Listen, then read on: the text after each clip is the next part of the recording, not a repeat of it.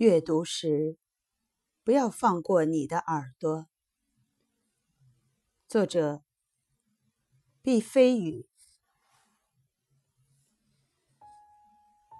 关于阅读，我至今是一个老派人物，还死硬。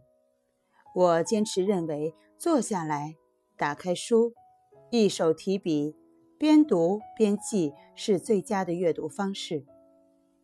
阅读是最容易产生快感的，快感来了，不管不顾，一口气冲到底，那个爽。我把这样的阅读叫做放纵式阅读。它的缺点是看得快，忘得更快。如果手上有一支笔，它对阅读的速度就会有一个调整。笔的作用其实就是刹车的作用。你在书上划了几下，再写上几个字，这样一来，阅读的速度就慢下来了。这样有助于理解，也有助于记忆。我和年轻人闲聊的时候，时常发现这样一件事：当我们讨论到作品的某个细节时，他会这样说：“我没注意。”问题来了，这个细节你没有注意，那个细节你也没有注意，那你到底读到了什么呢？不客气地说，故事梗概而已。对待通俗小说。这样自然没有问题，但是面对真正的文学，这样的遗漏就有点大。我的意思是，如果你恋爱了，一个月之后你只知道女孩的身高和体重，那只能说你不爱他。前几天我和余华一起做评委，我吃惊地发现。余华阅读的速度甚至比我还要慢，我高兴坏了。我一直认为我读书慢是因为我的智商不够高，现在好了，我知道了，是我和余华有类似的好习惯。事实上，我的阅读速度也算快，大部分时候可以一目十行，但是在阅读经典时，我甚至连一个词、一个字。都不愿意放过。作为一个写作的人，我知道字和词的意义，它们意义重大，它们是一个作家的终极，它们也许就是本质。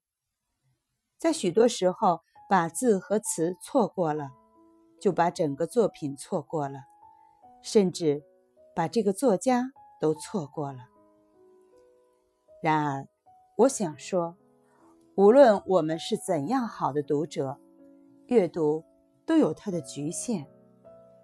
这个局限不是源自我们的能力，而是来自文字自身的属性。文字的基本属性有两个，一个是形，这是供我们阅读用的，它作用于视力。文字还有一个同样重要的属性，那就是音。这是供我们说话用的，它取决于我们的听力。形和音并不构成彼此矛盾的关系。然而，出于生理的特征，我们在面对文字的时候很难兼顾。比方说，我们说话了，我们接受的是音，自然就会忽略文字的形。同样，在我们阅读的时候，我们自然专注于文字的形，很难体会文字的音。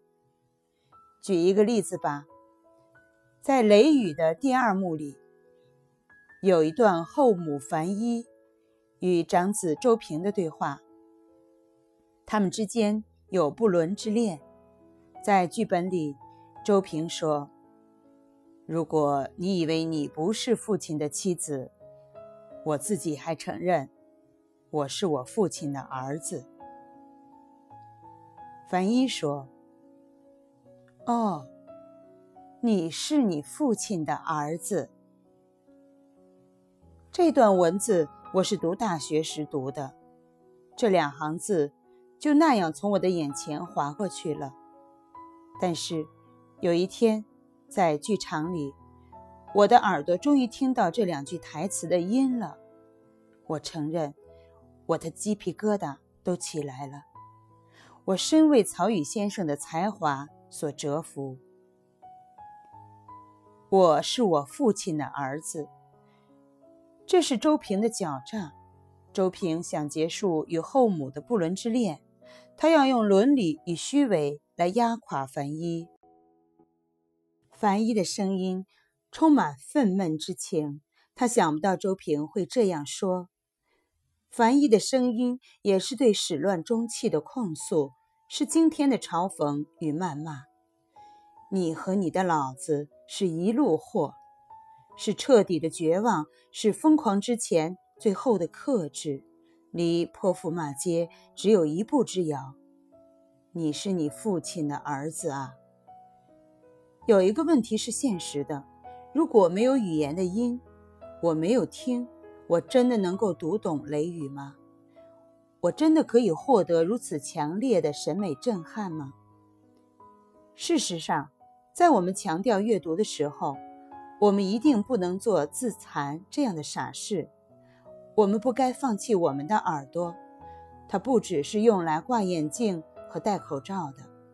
一句话，我们千万不该忽略文字的另一个属性——阅读。无比宝贵，然而我们也必须承认，它的历史其实很短。在人类认知的历史长河中，读不是听的孪生兄弟，读是听的儿子、孙子，也许还是重孙。在印刷术被发明之前，我们认知的历史是口口相传的历史。一句话是音的历史，是听的历史。文学是这样，宗教是这样，西方的荷马史诗是这样，我们东方的话本也是这样，要不然怎么会叫话本呢？时代变了，但时代之变未必就是向前，有时候它也向后。谁能想到科技的发展会如此这般？在我们使用视力。即将抵达极限的时候，我们终于想起来了，我们还有耳朵呢。音频来了，听的时代轰然而至，人类的耳朵高兴坏了，他们骄傲，智慧在充血，耳朵在脑袋的两旁都翘起来了。